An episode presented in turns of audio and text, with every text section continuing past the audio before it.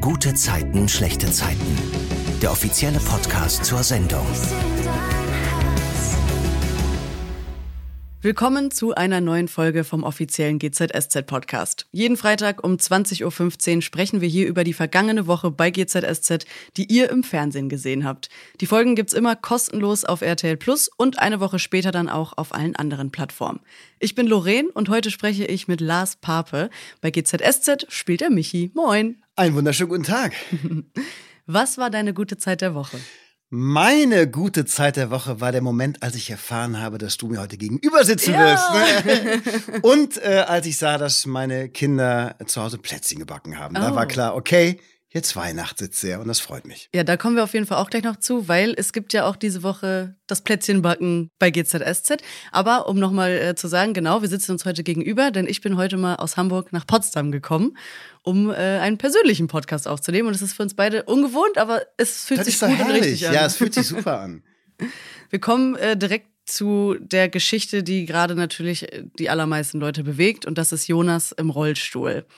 Du kannst natürlich dich jetzt nicht reinfühlen und sagen, wie es ist, im Rollstuhl zu drehen, weil du selber nicht drin sitzt, aber du drehst ja viel mit Felix van Deventer, der ja Jonas spielt, und kannst vielleicht so ein bisschen mal Einblicke geben, wie das ist, mit einer Person zu drehen, die jetzt im Rollstuhl sitzt. Ist das eine besondere Herausforderung für dich? Ich glaube, die Herausforderung, die liegt mehr bei Felix als bei mir. Klar, ich muss auch auf ein paar Sachen achten und ähm, ich war bei, bei ein, zwei Terminen mit dabei, wo Felix gebrieft worden ist von jemandem, der im Rollstuhl sitzt. Aber ich glaube, die Challenge ist sehr viel größer für ihn. Und äh, der fuchst sich da auch wirklich rein. Also es gibt auch Termine und Gespräche, die er führt mit Therapeuten, mit Betroffenen, um einfach ein Gefühl zu kriegen. Und Rollstuhlfahren lernen muss er ja auch. Ja. Die Geschichte ist ja so losgegangen, dass er von einem Gerüst gestürzt ist, wo er hochgeklettert ist, ein Bühnengerüst. Und ich persönlich musste sofort daran denken, dass ich das niemals gemacht hätte, weil ich mit Höhe gar nicht klarkomme. Wie ist das bei dir privat? Hast du Höhenangst? Nee, ich habe keine Höhenangst. Also ich überlege gerade, ähm, an welchen Situationen man das festmachen könnte, aber zum Beispiel, ich komme wieder auf die Berge. Wenn ich im Skilift sitze, habe ich keine Höhenangst. Und da gibt's andere Leute, ich kenne Leute tatsächlich, die Höhenangst haben. Mhm. Und ich habe auch einen Freund, mit dem ich mal Skifahren war, der tatsächlich nach einem halben Tag abgebrochen hat, weil der auf die Höhe nicht klarkam. Ach, krass. Weder in der Gondel noch im Sessellift, der konnte Schlepplift fahren, das ging. Ah, das sind die, die so am unterm Popo Genau, genau. Dann einen bist so du, hast du ja. Kontakt zum Boden. Aber in einem Sessellift bist du über der Erde. Mhm. Es gibt auch solche und solche Sessellifte. Also die sind nicht alle so krass hoch, Mhm. aber ähm, da gibt es schon ein paar, die über Schluchten gehen, wo man schon ein paar Meter zwischen sich hat, ja. Okay, krass. Ja. Aber ich nicht. Ja, ist gut. Sprechen wir jetzt mal über die Geschichten der Woche. Äh, du hast gerade schon gesagt, du hast Plätzchen gebacken mit deinen Kindern und Michi besorgt ja auch diese Woche alles, um Kekse zu backen. Wie äh, ist es für dich, Kekse zu backen privat? Macht dir das mega viel Spaß oder machst du es jetzt nur, weil deine Kinder klein sind und das irgendwie sein muss? Äh, in dem Fall habe ich tatsächlich gar nicht selbst gebacken, Mhm. sondern meine Frau mit den Kids. Und ich habe äh, beim Drehen ein Foto bekommen von der äh, Weihnachtsbäckerei in Berlin-Heiligensee quasi. Und das fand ich sehr süß und das hat mich total gefreut. Mhm. Ah, okay. Und den Kindern macht's mega Bock. Ich würde auch sofort mit denen backen, aber meistens machen die das, wenn ich nicht da bin und Mhm. arbeiten bin. Aber ich denke, wir werden noch äh, die ein oder andere Gelegenheit haben, vor Weihnachten um gemeinsam zu backen. Okay. Ich finde das super. Also bist genauso on fire wie Michi, wenn es um Kekse backen ja, geht. ich finde tatsächlich Weihnachten äh, wahnsinnig schön. Ich muss allerdings sagen, dass sich die Bedeutung von Weihnachten bei mir geändert hat. Mhm. Ich war immer oder ich habe mich immer wahnsinnig auf Weihnachten gefreut, als meine Eltern lebten, man zu Hause war als Kind und so. Das war immer ein tolles Fest. Und da hat man sich natürlich als Kind speziell darauf gefreut. Aber als dann ähm, meine Eltern gestorben sind, war das für mich komisch. Ich bin nicht mehr in das Weihnachtsgefühl gekommen. Ich hatte eine lange Beziehung nach dem Tod meiner Eltern. Äh, natürlich hat man Weihnachten irgendwie gefeiert, aber es war anders. Mein Gefühl war nicht mehr da. Es hätte wegen mir auch nicht stattfinden müssen. Mhm. Und das hat sich wiederum geändert durch die Geburt meines Kindes, respektive beider Kinder, auch wenn Mhm. eins ja nicht quasi leiblich von mir ist. Aber durch die beiden Kinder hat sich für mich auch wieder das, das typische Weihnachtsgefühl eingestellt und ich liebe das. Und Mhm. äh, ich freue mich wirklich schon Wochen vor darauf und freue mich darauf, an Heiligabend für die Familie zu kochen und den Mhm. ganzen Tag in der Küche zu stehen und die Kinderaugen zu sehen. Das Klischee erfüllt sich da, aber es ist, es ist so, Mhm. es macht mir Spaß. Aber wenn wir schon bei Weihnachten sind und du hast gerade gesagt, Heiligabend kochen und so, kannst du mal Einblicke geben in euer Weihnachtsfest? Wie sieht das aus? Ähm, also ich habe jetzt ja eine, äh, vor ein paar Jahren eine, eine, eine quasi neue große Familie dazu gewonnen oder zu, gewinnen dürfen. Und äh, wir wechseln uns ab zwischen dem äh, Haus meines Schwagers oder der Familie meines Schwagers und unserem Haus. Dieses Jahr sind wir wieder dran. Und äh, dieses Jahr bekomme ich es tatsächlich hin, zum ersten Mal meiner Familie einen Sauerbraten, einen rheinischen, unterzujubeln. Okay. Die Jahre davor wurde sich so ein bisschen dagegen, ah nee, das kennen wir nicht und so. Und wer weiß, ob das alle mögen. Aber äh, ich habe jetzt so lange davon erzählt, dass dieses Jahr gibt es vier Kilo Sauerbraten. Vier. Kilo, okay. Und wie viele Leute werden davon satt? Also da werden wir vor allen Dingen auch über die Feiertage satt. Also ich esse den auch drei Tage am Stück, Mhm. Ja. weil er einfach so lecker ist. Ähm, der liegt auch drei Wochen in seinem Sud und so. Also der wird nicht nur irgendwie Mhm. Okay. kurz gebraten, Also sondern fängst den schon bald den, an? Ja, nächste Woche Freitag hole ich den ab und dann liegt er drei Wochen in einem Eimer Ja. an einem kühlen Ort und wird richtig schön sauer. Ja, krass. Und ähm, wir sind, wir sind, wir sind, glaube ich, zwölf Leute an Heiligabend mit meinem Bruder und dann der Rest ist dann meine neue Familie Mhm. quasi. Ja, schön. Ja, einmal für alle zur Info. Äh, wir nehmen natürlich immer wie immer ein bisschen im Vorlauf aus. Deswegen die drei Wochen, äh, die hat Lars jetzt auf jeden Fall noch für den Sauerbraten. Ich Dürfen glaube, wir sagen, welches Datum wir heute haben? wir haben den ersten Zwölften. 1. Dezember ist heute. Wir haben bald den ersten Advent. Ja, hast du einen Adventskalender? Hast du heute ein Türchen geöffnet? Äh, nein, wir haben uns darauf geeinigt, dass wir beide, also meine Frau und ich, keinen Adventskalender brauchen. So, Mhm. die Kinder haben äh, einen schön selbstgemachten bekommen, beide. Aber wir brauchen, ich muss nicht jedem, jeden Morgen äh, ein Schokoladentürchen aufmachen. Ja, verstehe ich. Das ist auch nicht das beste Frühstück. Ja. Michi ist ja aber auch wirklich genauso im Weihnachtsfieber wie Yvonne. Und sie ist ja auch eine Deko-Queen, kann man sagen. Also Kitsch ohne Ende. Und Michi geht da ja auch voll mit. Also die haben sich da gefunden, auch wenn sie nicht mehr zusammen sind. Bist du privat auch so im Deko-Fieber, was so Weihnachten angeht? Muss da auch viel Lametta auf dem Baum sein und so? Äh, also den Baum schmücke ich gerne. Mhm. Ansonsten bin ich nicht so ein Dekotyp. Also da muss ich ganz ehrlich sagen, das, äh, äh, das macht meine Frau zu Mhm. Hause. Also den Baum schmücke ich gerne, das finde ich super, aber ansonsten ist das jetzt auch schon alles passiert tatsächlich, mit den Kindern natürlich, Mhm. aber das passiert meistens nachmittags und wenn ich viel drehe, bin ich hier, deswegen, äh, aber der Feinschliff kommt kurz vor Weihnachten und da Ja. lege ich mit Hand an. Ah, Okay. Kommen wir zurück äh, zur Geschichte. Jonas verbringt ja momentan sehr viel Zeit damit, sich zu verkriechen und zu zocken, einfach betrübt zu sein, was natürlich verständlich ist, weil die Aussichten auf eine Heilung sind ja momentan auch nicht so gut. Harte Geschichte auf jeden Fall und äh, ich kann mir vorstellen, dass sowas natürlich auch so ein bisschen in den Alltag mitgenommen wird. Also du bist jetzt als Rolle Michi natürlich nicht betroffen davon, weil du das nicht selber erlebst, aber du bist ja dabei und das nimmt einen ja auch für andere Leute mit. Hast du da auch manchmal so ein bisschen dieses Ding, dass du dann zu Hause im Feierabend noch darüber nachdenkst oder hast du Rituale, wie du das ganz klar trennst? Es gibt ja einen Unterschied, ob du emotional mit einer Situation noch verwachsen bist oder ob du das sehr, sehr fachlich trennen kannst, sehr sachlich trennen kannst. Und ich nehme die Sachen eigentlich nicht mit nach Hause. Also ähm, ich kann das ziemlich gut abschütteln, wenn die Szene vorbei ist, dann bin ich dann auch wieder Lars. Also es gibt natürlich Szenen, wo man, sagen wir mal, oder wo ich ein paar Minuten noch dran zu knabbern habe, gerade wenn man emotional mitgenommen war, dann kann es sein, dass das noch ein bisschen nachhalt.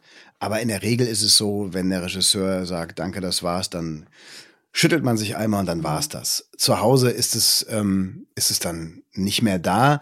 Abgesehen davon, dass man natürlich trotzdem über die Arbeit nachdenkt und mit den Texten zu Hause auch arbeitet und natürlich auch mit der Familie über ein paar Szenen spricht, aber ähm, das nimmt mich jetzt nicht emotional mit. Wie das bei Felix ist, ähm, weiß ich nicht. Also ich glaube, dass Felix sich schon ein paar Gedanken dazu gemacht hat, speziell am Anfang, ähm, weil vielleicht ist einem die Tragweite dieser Geschichte nicht sofort klar.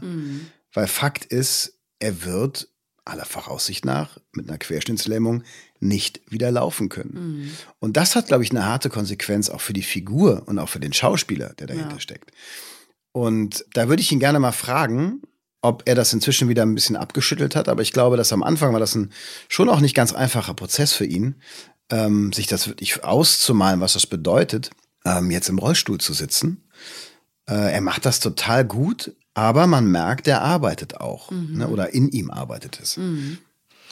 Kurz mal äh, abschweifen zum Thema Zocken. Ich habe ja gerade gesagt, Jonas verbringt viel damit, äh, irgendwie im Bett zu hängen und äh, zu spielen. Spielst du privat auch? Keine Konsolen mehr. Ah, okay. Also ich habe früher gerne irgendwie gezockt, so und und äh, ich erinnere mich an Tomb Raider oder Tomb mhm. oder Tomb Raider, Tomb Raider, äh, Lara Croft. Das, mhm. da war, da gab es mal eine Phase, da habe ich nichts anderes gemacht. Okay. Nach Hause gekommen und sofort an die Konsole gesetzt, weil dieses Spiel so fesselnd war. Oder mhm.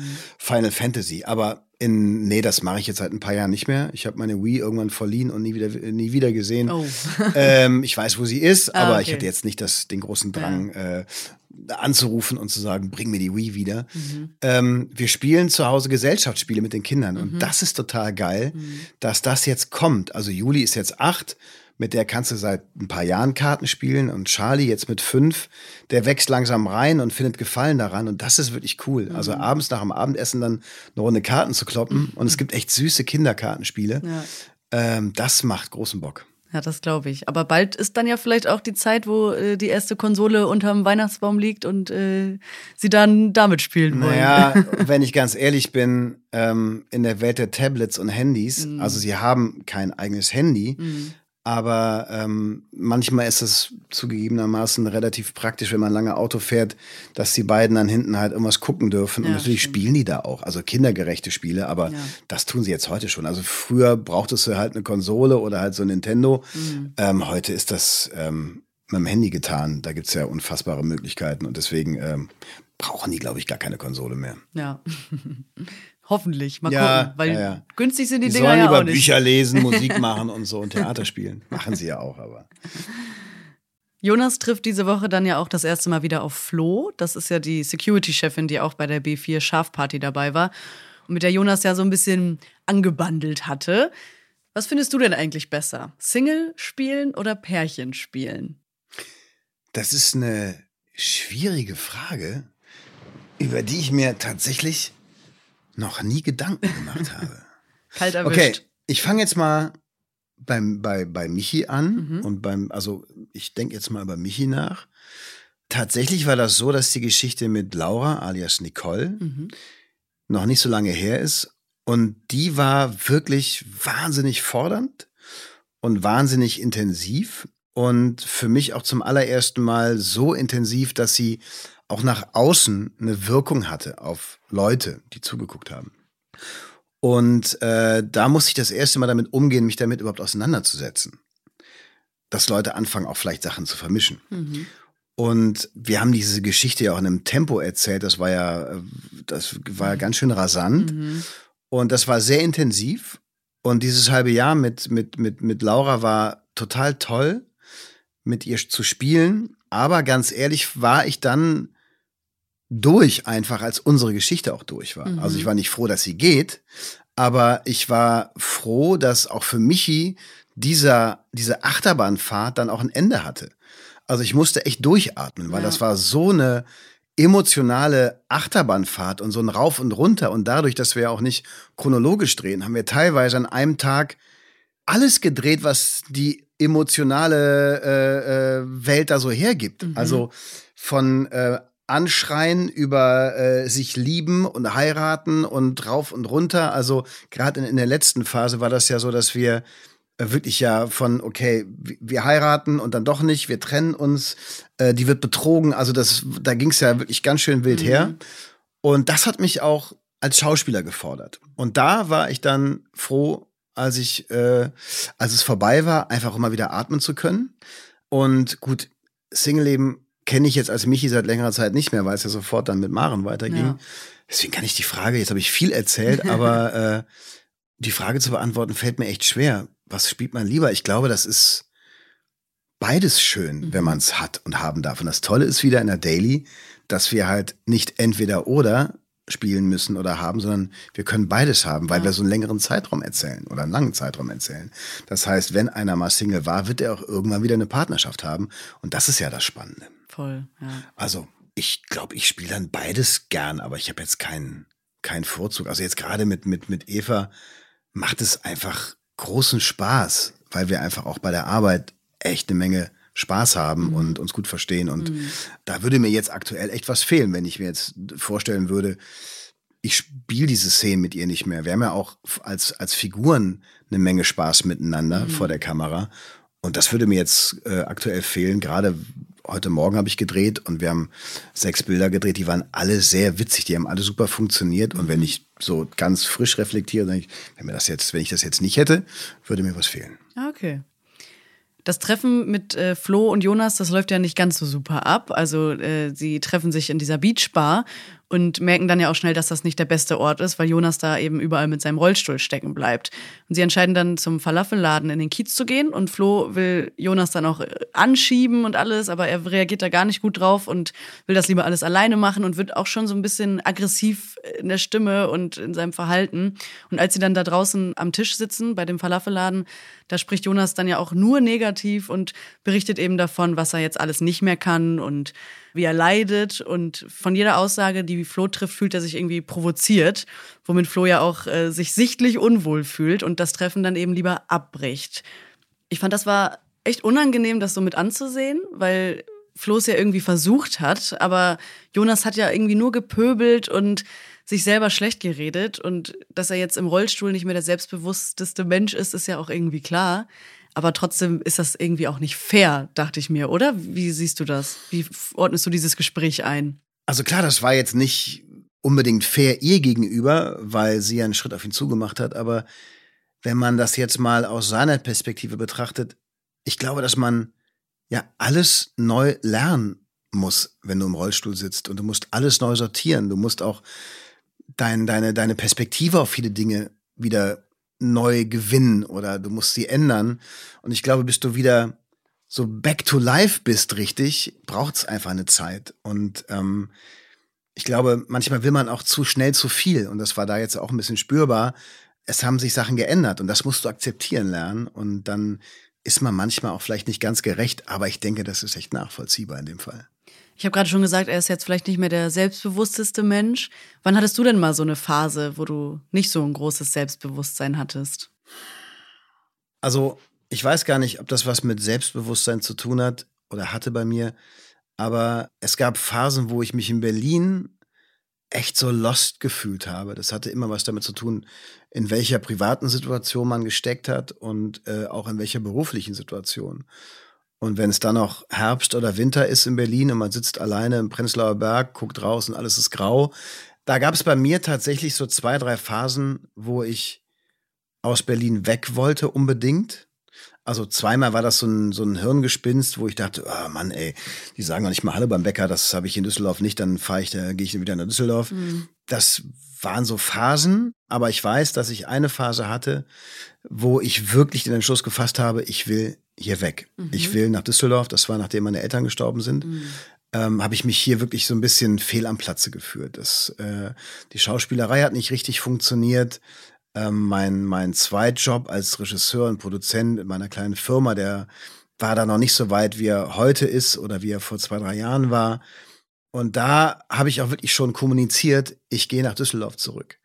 Und das hat natürlich was damit zu tun, wenn man sich hier nicht mehr wohlfühlt und wenn man, wenn man ähm, sich nicht mehr gerne im Spiegel betrachtet, weil man denkt, man wird hier unglücklich. Mhm. Und da war der Drang wirklich sehr groß. Der ist letztendlich an einem ganz profanen Grund gescheitert, weil ich keine Kohle hatte. Mhm. Okay. Also ich konnte nicht umziehen. Ich hätte ja. mir einen Umzug nicht leisten können.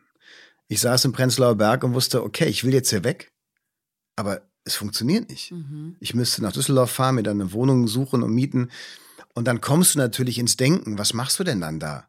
Die Schauspielerei ist dein Traum und dann, klar, Regie führen war irgendwie dann auch schon auf dem Plan, aber das ist erstmal auch eine brotlose Kunst. Mhm. Und ähm, dann kommt man halt ins Denken, was wird denn dann so aus dir? Fährst du dann Taxi oder arbeitest du in der Kneipe wow, will man das dann so? Aber mir war klar, ich bin lieber da, wo ich mich wohlfühle und zu Hause fühle und wo mein Herz ist und wo die Leute nett sind, so habe ich das damals gedacht, ja. als jetzt hier irgendwie zu verschimmeln. Mhm. Okay, dann hat sich alles geändert.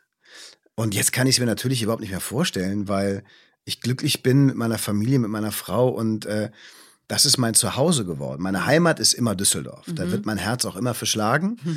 Ähm, da bin ich irgendwie dann doch sehr rheinisch veranlagt. Aber dass ich akzeptiere das natürlich jetzt auch als mein neues Zuhause hier, weil ich hier glücklich bin. Und äh, es haben sich ja auch dann wieder Sachen verändert. Also, dass ich jetzt hier mit dir sitze, das ist ein Geschenk. Ja. Ich darf Find jetzt hier sein seit, seit äh, etwas über zwei Jahren Ja. und nehme das auch als Geschenk an und bin da sehr dankbar für und freue mich jeden Tag darüber. Und jetzt kann ich mir natürlich nichts anderes mehr vorstellen. Und glaubst du, wenn du damals nach Düsseldorf gezogen wärst, dass du dann heute trotzdem hier sitzen würdest? Oder? Nein. Nee, ne? Nee, das glaube ich nicht.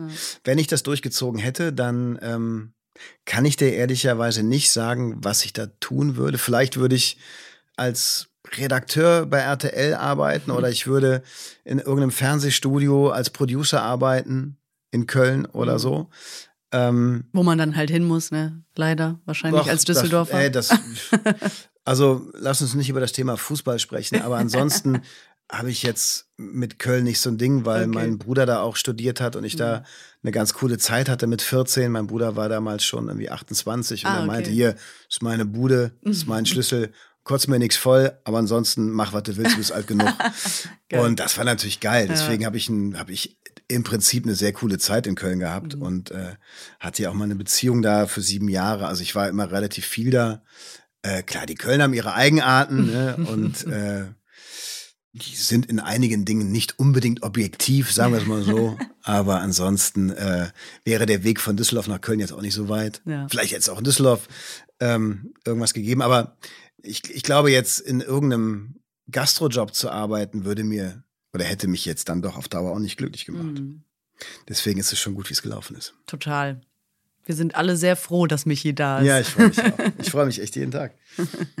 Zurück zur Geschichte. Äh, Jonas war ja vorher auch schon so ein bisschen skeptisch, warum Flo sich überhaupt mit ihm treffen will, weil er sitzt ja im Rollstuhl. Das ist irgendwie sein Argument. Das heißt, die Leute wollen doch eigentlich nichts mehr mit mir zu tun haben. Und dazu äh, muss man da ja schon auch sagen, dass Flo sich ja keinmal erkundigt hat nach ihm, nach diesem Unfall. Und erst als Moritz sie zufällig in der Bahn getroffen hat und er ihr eben sagt, dass Jonas sich sicherlich freuen würde, wenn sie sich meldet, hat sie das gemacht. Wie findest du das, dass sie die ganze Zeit nicht von sich hören lassen hat? Naja, da gibt es zwei Möglichkeiten. Ne? Entweder hat sie keinen Bock gehabt, Mhm. kann ich mir schwer vorstellen. Oder, und das ist die für mich wahrscheinlichere Variante, dass sie Angst hatte. Dass Angst, die aus einer Unsicherheit entsteht. Dass man einfach nicht weiß, wie soll ich jetzt mit dem Menschen reden nach dieser krassen Veränderung, nach diesem Unfall. Will der mich noch sehen? Hat der Bock auf mich? Wie, wie, wie, wie soll ich es anstellen, da eine Kommunikation anzugehen? Und ich glaube, dass das viel eher die, die größere Wahrscheinlichkeit war, dass sie einfach unsicher war und Angst hatte. Ja. Von daher nachvollziehbar. Später kommt ja auch äh, dann raus, dass Moritz Flo äh, in der Bahn getroffen hat und so ein bisschen sie dahin gelenkt hat, dass sie sich bei Jonas meldet. Hättest du an Moritz Stelle anders reagiert oder hättest du sie auch angesprochen, wenn du sie triffst? Also ich als Lars hätte das auf jeden Fall genauso gemacht. Mhm. Also genauso weiß ich nicht, aber ich hätte sie angesprochen. Ja. Weil man weiß ja auch gar nicht, was sie wirklich weiß. Also zumindest als Informant hätte ich dienen wollen, Mhm. um sie auf den aktuellen Stand zu bringen, ähm, falls sie es nicht eh schon gewusst hat. Und einfach ein bisschen reden und vielleicht auch, um ihr die Angst zu nehmen, sich zu melden und so. Das hätte ich schon gemacht. Jonas äh, ist ja dann trotzdem total sauer auf Moritz. Also er kann das nicht so gut verstehen, weil äh, er sagt ja auch, keine Frau hat Bock auf sowas und äh, er nennt sich selbst auch scheiß Krüppel und so. Also ganz, ganz viel Selbstmitleid, glaube ich, was da gerade bei Jonas vorgeht und auch diese Aggressionen, die ja da mitspielen. Und wie gesagt, das ist super verständlich und das ist eine Situation, in der möchte wirklich niemand sein und das wünsche ich auch niemandem. Aber so in Selbstmitleid baden, das macht das am Ende ja auch nicht besser, würde ich sagen. Also Nee, natürlich nicht, aber ich glaube, dass du das, dass dir das ja in dem Moment gar nicht bewusst ist, weil Mhm. dir geht's scheiße und du weißt, dein Leben hat sich jetzt ganz krass um 180 Grad gedreht. Es werden viele Dinge nicht mehr so sein wie vorher, das weißt du und das ist Mhm. alles auch final. So, da gibt's nicht mehr den kleinen Funken Hoffnung, sondern du weißt, es werden Sachen ab jetzt ganz anders laufen. Und ich finde, verdammt nochmal, dann darf man auch mal in Selbstmitleid versinken, weil Ja. es einem scheiße geht. Das ist ein harter Schicksalsschlag. Und ähm, wir haben ja mit ein paar Leuten gesprochen, die ein ähnliches Schicksal haben. mhm. Und es ist bei allen so gewesen, dass man natürlich in ein Loch gefallen ist. Aber viele und die meisten kommen da raus und nehmen ihr Leben an, weil sie merken, es gehen viele Dinge noch und viele Dinge gehen anders, aber sie gehen. Und es ist ja zum Glück auch so, dass man Hilfe bekommen kann. Ne? Man kann sich Hilfe holen. Man kann zu einem Psychiater gehen und man kann zu einem Psychologen gehen und kann, kann über Sachen reden, über Ängste sprechen. Und ähm, da wird dir geholfen. Und ich glaube, dass das ein langer Prozess ist. Ich kenne das ja auch dann von Fällen bei mir in der Familie. Ich habe ja zwei, zwei Filme gemacht, die sich mit Krankheiten und Behinderungen auseinandersetzen. Und das ist ganz krass zu sehen, wie, wie Menschen in der Lage sind, ihr Schicksal anzunehmen. Und ich frage mich manchmal wirklich, wo nehmen die Menschen diese Kraft her? Mhm. Aber die gibt es in dir drin. Also jeder Mensch scheint das zu haben. Das beste Beispiel ist meine Mutter, die ja an ALS gestorben ist. Und ich habe dann ja auch zwei Filme über ALS gemacht und habe sehr viele Leute getroffen, die diese Krankheit haben. Und das war bei allen so. Okay, bei neun von zehn war das so dass sie alle ihr Schicksal angenommen haben und dass die hätten echt einen Grund gehabt zu jammern und echt einen Grund gehabt, sich die Kugel zu geben, jetzt mal ganz platt gesagt. Mhm.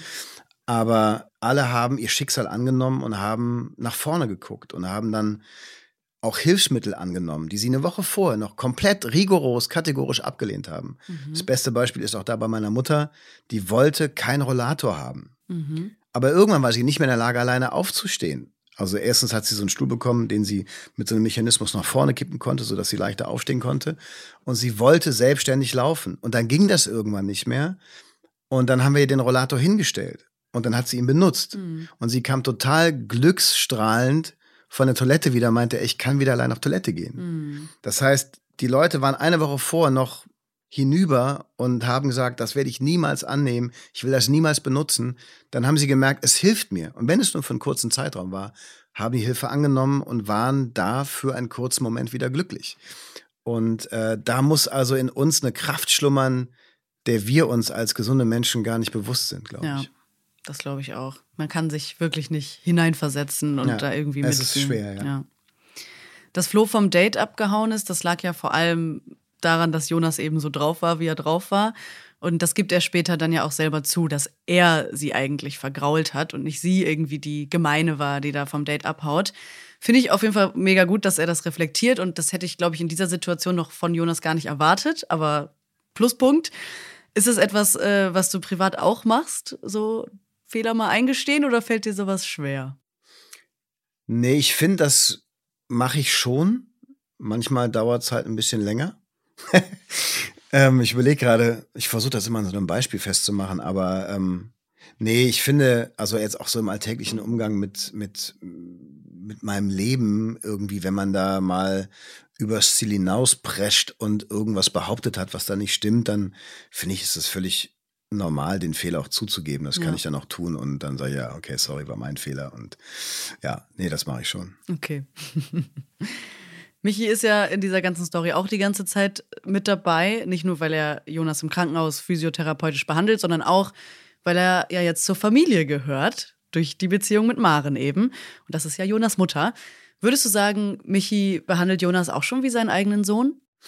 Schmaler Grad, weil man sich natürlich auch nicht zu weit aus dem Fenster lehnen darf und so anmaßend sein darf und äh, einfach jetzt denkt, oh, das ist jetzt ja mein Junge. Mhm. Ähm, Natürlich strahlt Michi eine gewisse Wärme aus und, und äh, er hat Spaß daran, sich auch um neue Familienmitglieder zu kümmern, in dem Fall natürlich aus gutem Grund. Ob er immer so reflektiert ist und sein Verhalten direkt einschätzt, weiß ich nicht. Aber ich meine, Michi ist ein Familientyp und ein mhm. Familienmensch und der findet das toll, der, der mag das da auch in diesem Umfeld und äh, von seiner, wie soll ich sagen, also von, also natürlich steckt er den, den Jonas in die Kategorie Familie. Das ist der Junge von meiner Frau und um den wird sich gekümmert. Punkt. Mhm. So, das macht er schon. Ich würde irgendwie sagen, dass eigentlich jede Familie so einen Michi braucht. Also für mich ist er so der Fels in der Brandung. Also egal wie negativ Maren zum Beispiel die ganze Zeit über diese Situation redet, er ist da und hat immer so einen aufmunternden Spruch und sieht das positiv und alles. Bist du privat auch so der Fels in der Brandung oder bist du der, der den Fels braucht? Ah, da müsstest du jemand anders fragen. Ich glaube beides. Also ich brauche auch mal einen Fels. Mhm. Ne? Also gerade wenn man auch mal eine Phase hat, wo es einem nicht so gut geht. Und ich glaube, die haben wir auch alle mal. Also egal wie gut es einem geht, ähm, egal wie glücklich man mit seinem Job und auch in der Familie ist, wirst du immer auch mal Tage haben, also ich spreche da jetzt von mir, wo es einem auch mal nicht so gut geht. Wo, wo man vielleicht zu viele Dinge auch, die in der Welt passieren, dann doch irgendwie auch vielleicht unbewusst zu nah an sich ranlässt gab gestern Nacht erst so einen Moment, wo ich dann doch mal blöderweise wieder Nachrichten geguckt habe, beziehungsweise bei Insta irgendwie Stories durchgeschaut habe und mich dann wahnsinnig über eine Sache geärgert habe. Mhm. Ähm, von daher, also ich bin gerne natürlich der Fels in der Brandung für meine Frau und für meine Kinder und da lasse ich auch nichts an die ran und will da irgendwie auch drum kämpfen und, und alles für die machen, was geht und verteidige die auch. Aber manchmal ist es toll, auch diesen Fels zu spüren, wenn es jemand anders für dich macht. Und ja. äh, es gab da letztens eine Situation, wo äh, meine Frau mal für mich in die Bresche gesprungen ist und das fand ich ganz, ganz stark. Mhm. Und das war ein ganz geiler Moment. Ich kann nicht sagen, worum es ging, okay. aber da hat sie sich mal vor mich gestellt und das fand ich groß. Und hört sie hier heute wohl zu? Sie wird das natürlich hören, klar. Ja, dann schöne Grüße. Ja, richtig gleich aus, wenn ich zu Hause bin.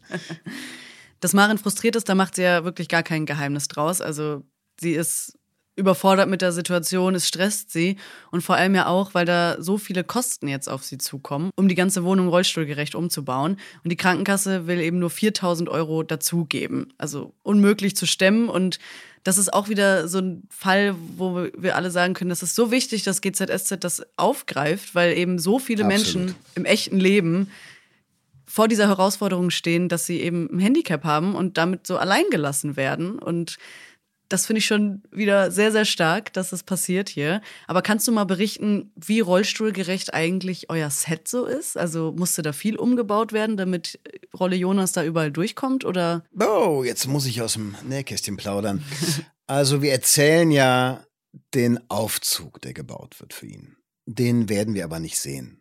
Mhm. Ansonsten ist, glaube ich, tatsächlich in den Sets nichts verändert worden, weil der Rollstuhl überall durchpasst. Okay. Also ich wüsste jetzt nicht, ja. wo dann doch ein Türrahmen erweitert werden musste. Mhm. Das hat sich gefügt tatsächlich. Aber ich finde, ich würde gerne noch einen Satz dazu sagen, was du gerade gesagt hast, ähm, dass wir dieses Thema aufgreifen. Mhm. Das finde ich tatsächlich wahnsinnig toll, weil es so ist dass Krankenkassen erst immer einen Tritt in den Hintern brauchen, mhm. bevor sie reagieren. Und was mich, ich komme wieder zu meiner familiären Geschichte, da war das genauso. Und auch bei den ganzen Betroffenen, die ALS haben, ist es halt so, die Krankheit ist halt nicht aufhaltbar. Und der Zustand verändert sich wahnsinnig schnell. Und wenn du bei einer Krankenkasse einen Antrag stellst, wird der immer erstmal abgelehnt. Mhm. Und dann wird vielleicht was genehmigt, was du dann aber gar nicht mehr brauchst. Das heißt, du musst immer erst auf die Barrikaden gehen. Ich übertreibe jetzt und ich mhm. pauschalisiere, aber ich kenne es aus meiner direkten Erfahrung in der Familie, wie auch bei den Betroffenen, die wir für unseren Film damals interviewt haben. Da war das bei allen so. Alle brauchten neue Hilfsmittel und die ALS ist wirklich sehr progressiv. Die, die geht voran, die kannst mhm. du nicht aufhalten. Beim, bei einem geht's langsamer, beim anderen geht's schneller. Und die Hilfsmittel, die einem zustehen, werden, wurden immer oder zu 99 Prozent in erster Instanz abgelehnt. Und das ist mhm. für die, für die Betroffenen und auch für, die, für deren Familien ein Albtraum.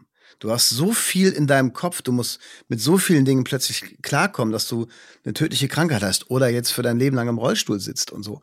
Dann willst du dich nicht mit einer Krankenkasse rumärgern, mhm. wenn du weißt, in zweiter Instanz kriegst du dann das, was dir zusteht. Äh, deswegen ist es toll und sehr realistisch, dass wir das ansprechen. Ja.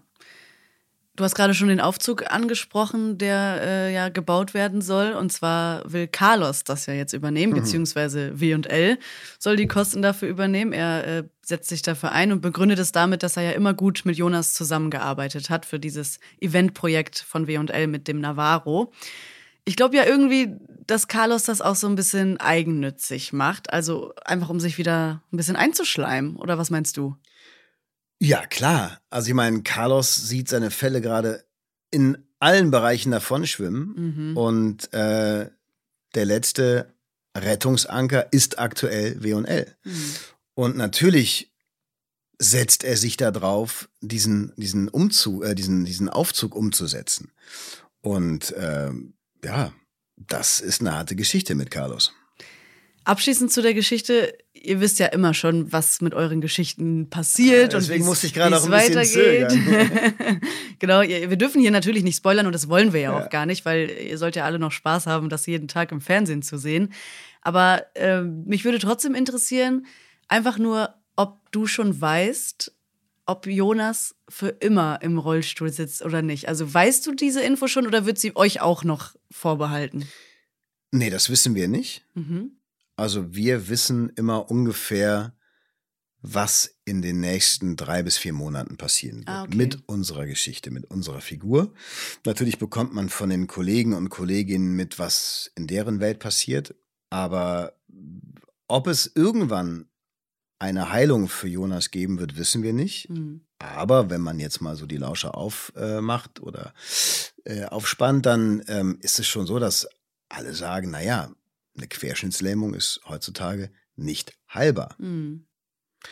In ganz wenigen Fällen können Menschen über eine jahrelange Therapie wieder ein bisschen herangeführt werden. Ich glaube, inzwischen gibt es tatsächlich ein paar Operationen, wo bestimmte Nerven wieder zusammengeführt werden, aber ähm, tatsächlich weiß ich nicht, was hier der Plan ist. Ja. Erstmal gehen wir alle davon aus, dass der Junge jetzt leider im Rollstuhl sitzt. Ja.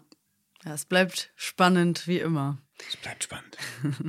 Jetzt möchte ich mit dir noch äh, über ein paar Geschichten deiner KollegInnen sprechen. Da ist einiges los. Toni zum Beispiel, die entscheidet sich jetzt, einen kalten Entzug durchzuziehen. Die ist ja abhängig von Schmerzmitteln, seitdem sie in den USA war und dort eben eine Schussverletzung hatte und Oxycodon verschrieben bekommen hat. Wie bist du privat so mit Medikamenten? Bei Kopfschmerzen gleich eine Ibo und bei Erkältung Nasenspray oder hältst du erstmal aus? Also, eine Ibu darf es schon mal sein, Mhm. so, aber da muss es dann auch wirklich mir relativ schlecht gehen. Ich würde jetzt nicht bei jedem kleinen Schnupfen sofort eine Tablette einschmeißen. Ich finde jetzt ein Nasenspray ist erstmal nicht verwerflich und eine Ibu oder eine Aspirin, die darf es schon mal haben. Ansonsten bin ich jetzt nicht derjenige, der sofort in die Apotheke rennt und sich zubombt mit Medikamenten. Aber ich habe jetzt auch nichts dagegen, sich äh, ein paar halbwegs humane Mittel zu besorgen. Okay. Toni bucht sich ja in das Hotel im Kiez ein und zieht richtig durch. Also die schwitzt, kotzt, hat Halluzinationen, Schmerzen und mit all dem ist sie auch ganz alleine. Also sie hat zu große Angst, ihren Job zu verlieren, wenn das alles rauskommt. Und deshalb möchte sie eben keinen klinischen Entzug machen.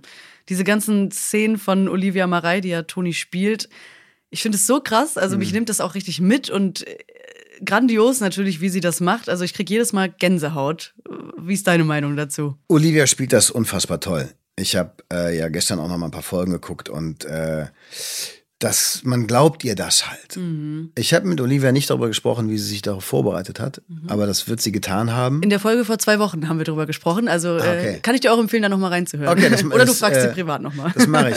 Nee, sie spielt das total toll. Sie spielt das wahnsinnig glaubwürdig und mit einer großen Tiefe. Und äh, was man wirklich spürt, ist der Struggle in ihr, dieser Kampf. Also diese körperlichen Schmerzen, dann der Drang, was dagegen zu tun, gepaart mit dem Drang, nein, ich will das aber durchstehen. Und du merkst an, was das für ein dünnes Eis ist, auf dem sie sich bewegt. Und das spielt sie wirklich ganz, ganz fantastisch. Und es gibt ja auch nichts Schwierigeres, als alleine ohne Text zu spielen, sondern nur zu fühlen. Und das ist, äh, das ist toll, was sie macht. Hast du auch solche Szenen schon mal gehabt, wo du nur fühlen musstest? Kannst du da irgendwie mal benennen, wie, was da die Schwierigkeiten sind?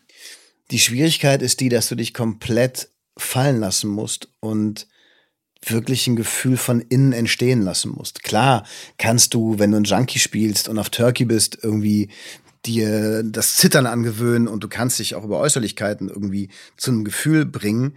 Aber ähm, ich weiß, dass ich einmal einen Kurzfilm gemacht habe, wo ich auch alleine gespielt habe, wo ich auf dem Boden lag und ins Delirium so abgedriftet bin. Und ich glaube, danach habe ich mir das Leben genommen oder die Figur. Okay. Und äh, da war die Kamera total nah auf mir drauf und es ging wirklich, ich konnte mich durch nichts retten. Nicht durch Bewegung, ich musste es wirklich fühlen. Und das war tatsächlich so für meine filmische Arbeit damals, das ist bestimmt schon, boah, 25 Jahre her. Das war für mich aber so ein Moment, wo ich wusste, okay, mit einer gewissen Vorbereitung, mit einer gewissen Ruhe und mit einer Zeit am Set geht das. Und dann ist es sehr, sehr erstaunlich, wenn du wirklich Sachen entstehen lässt, die du fühlst und wo du nicht nur so tust, als ob, ähm, was das dann mit dir macht. Mhm. Das war für mich so ein, so ein Aha-Erlebnis auf jeden Fall. Krass, ja. Dann gibt es diese Woche ja noch ein erstes Mal, und zwar bei Lukas. Der ist das erste Mal in seinem Leben feiern. Laura äh, nimmt ihn nämlich mit ins Mauerwerk und rettet ihn quasi vor so einem Mau-Mau-Abend mit Yvonne und Joe. Und auf der Party im Mauerwerk trinkt Lukas dann auch Alkohol. Also Bier und Sekt, äh, das, was man mit 16 halt darf. Weißt du noch, wann du das erste Mal Alkohol getrunken hast? Oha. äh, ja, ja, ja. Also ich kann, also wann ich das allererste Mal Alkohol getrunken habe, weiß ich nicht. Ich erinnere mich daran, dass ich einmal an einem Campari Orange von meiner Mutter nippen durfte. da weiß ich aber nicht, wie alt ich war. Das ich war weiß sogar noch, wo das war. Ich, das war in der Rosa in der Schweiz im Ah, okay. Winterurlaub. Da durfte ich, und meine Mutter war sehr streng, ne? Also da, die, der war das nicht egal, wie viel Ja. ich wann trinke, sondern die hat da sehr die Hand drauf gehabt. Deswegen musste man sich auch immer gute Geschichten überlegen, wenn man heimlich geraucht hat, wo man herkam und so. Und äh, nee, ich habe nichts getrunken. äh, und da habe ich mal an einem Campari O genippt. Ich weiß dann aber allerdings meinen ersten Rausch. Den, an den kann ich mich sehr, sehr, sehr gut erinnern. äh, ich, okay, ich war so wahrscheinlich 14, 15 äh, und war mit meinem großen Bruder, ich habe ja nur einen, in Delmenhorst. Mhm. In Delmenhorst wohnte sein bester Freund und wir haben einfach ein paar Tage bei ihm auf so einem alten Bauernhof verlebt. Und das war halt geil. Ich war gerne mit meinem Bruder und seinen Freunden unterwegs. Ich war das natürlich ganz spannend. Ne? Das waren alles irgendwie f- in 20-Jährige und so. Und äh, auch in Düsseldorf äh, war man auf einer Party mit 14, wo dann die toten Rosen rumgelaufen sind und so. Das war sehr Krass. spannend. Wir waren also in Delmenhorst und dann sagten die Jungs, es war Maibock-Zeit, das weiß ich auch noch. Also eine leider Starkbierzeit. Und dann äh, haben die Jungs gesagt, hör mal, wir gehen heute Abend in Römer. Der Römer ist eine Diskothek in Bremen, die gibt's glaube ich auch immer noch. Also zumindest wenn ich Bremer treffe, erzähle ich denen immer, immer gibt's den Römer noch? Ja. Ja, gibt's noch, woher kennst du den Römer? Ja, so. äh, und dann ähm, sind wir also in den Römer gefahren und mein Bruder und sein Kumpel haben mich tatsächlich da auch reinbekommen. Das war so eine, ich glaube, so eine Rock'n'Roller Dark Wave äh. Und ich durfte halt alles so, ne, weil mein Bruder und auch sein, sein bester Freund, die sagten, du bist alt genug, du musst deine Grenzen selber herausfinden. Das war natürlich eine gern genommene Ei- Einladung an dem Abend. Und dann habe ich da halt einen Becks getrunken und so und dann äh, noch eins und dann äh, habe ich irgendwann angefangen, also ich glaube, ich muss auf jeden Fall 14, 15 gewesen sein, äh, und habe dann angefangen, ähm, den schwarzen Vanilletabak vom Freund meines Bruders zu nehmen und habe mir eine Kippe gedreht. Ach was. Und da haben die Jungs schon geguckt, so, aha, der kleine Mann dreht sich hier eine Kippe. Wow. Von dieser Zigarette ist mir dann aber so schlecht geworden, dass ich mich irgendwie aufs Klo gerettet habe und da war vorbei. Ach, okay. Ein paar Minuten später kam mein Bruder und sah mich nur und sagte, okay, das war's für heute. Oh. Dann hat er mich ins Auto gebracht. Dann habe ich da ein Ründchen geschlafen. Die Jungs waren feiern und äh, ich habe meinen Rausch im Auto ausgepennt und am nächsten Tag war alles gut. Ah, okay. Da erinnere ich mich noch sehr, sehr gut dran. Es war eine lustige, Ja, lustige ich. Nummer. Aber es hat dich nicht davon abgehalten, das nochmal zu machen, wahrscheinlich, oder? So wie jeder wahrscheinlich. Ja, das war mir dann schon in dem Moment eine Lehre, zumal ich am Ja. nächsten Tag erstmal auch das Auto von meinem Bruder an die Wand gesetzt habe. Die durften, ich durfte dann Auto fahren, aber habe leider den ersten Gang mit dem Rückwärtsgang verwechselt, respektive nicht runtergedrückt. Oh nein. Hab mich rumgedreht, wollte rückwärts fahren, bums, habe ich den Opel Kadett meines Bruders äh, vor die Bauernhofwand von seinem Kumpel gesetzt. Ähm, also es war ein sehr ereignisreiches, lustiges Ja, ich Wochenende. merke das. Ähm, ja, ich habe dann, also ich gehe auch schon noch gerne feiern, ne? Also Mhm. anders als irgendwie früher logischerweise. Aber ähm, ich bin sehr geselliger und kann auch ganz gut abends äh, ein Bier trinken. Ja, Das hast du wahrscheinlich beim Fußball ja auch gelernt, oder? das lernst du beim Fußball auch allerdings. Lukas und Laura kommen ja auch erst am nächsten Morgen zurück nach Hause. Also war auch eine lange Partynacht. Also, wobei für dich war es ja gar nicht so lang. Du bist ja dann pennen gegangen. Aber äh, Lukas äh, haut sich auch direkt aufs Sofa und pennt da ein. Und am nächsten Tag verpennt er dann seinen Praktikumstag im Mauerwerk. Yvonne und Joe sind aber ja super locker und äh, melden ihn dann krank und gucken da irgendwie äh, ganz entzückt auf ihn, wie er da auf dem Sofa liegt. Glaubst du, das hätten die auch gemacht, wenn es da um Moritz oder Johanna zum Beispiel gegangen wäre? Nee, ich glaube, der hat noch so ein bisschen Welpenschutz. Hm. Ich glaube, ähm, ich meine, er hätte eigentlich direkt da bleiben können, ne? Im Mauerwerk. stimmt. hätte er sich da ein bisschen aufs Ohr hauen können. Äh, ich glaube, der hat in dem Moment schon noch so ein, genießt er noch so, ähm, ja, den Welpenschutz. Ich glaube, Mhm. das trifft's am besten. Und ja, die anderen hätten wahrscheinlich schon einen kleinen Einlauf bekommen, aber in dem Fall drücken sie nochmal beide Augen zu. Ja, er hat ja auch schon genug mitgemacht in seinem Das kurzen stimmt, Leben. Das stimmt. Da kann man ein bisschen äh, Schutz Toller. Kollege auch, der Oliver. Muss man mal sagen, macht er super. Ja, ich habe auch schon mit ihm im Podcast gesprochen und das war auch sehr erfrischend, sage Ja. ich mal, nochmal so mit einer sehr jungen Person Ja. äh, zu sprechen und nochmal die Perspektiven zu sehen und so. Also ja, und spielen macht er natürlich super. Ja, also ich gucke sehr gerne zu. Als letztes möchte ich mit dir noch über Alicia sprechen. Die sitzt diese Woche ja mit so einem fetten Paket auf der Parkbank und darin sind Dinge aus ihrer alten Wohnung, die ihr Ex-Freund Arne ihr zugeschickt hat. Wie handhabst du das mit Dingen von Ex-Beziehungen? Behalten, zurückgeben, wegwerfen? Was ist da so dein, deine Devise? Boah, kann ich konkret jetzt gar nicht so direkt sagen, weil ähm, ich habe nichts aus alten Beziehungen, außer Erinnerungen und vielleicht ein paar Fotos. Ich, also die, die, die finden dann automatisch halt in deinem neuen Leben nicht mehr statt. Ja. Ich finde, das ist völlig in Ordnung, sein Leben zu behalten. Ne? Also jeder von uns weiß natürlich, wenn er einen neuen Menschen kennenlernt, dass der oder die auch eine Vergangenheit hatte und ein Leben vor dir. Also das äh, ist mir halt völlig klar und das wird auch meiner Frau äh, klar sein, dass, ähm, dass, dass es da Beziehungen vorher gab und so.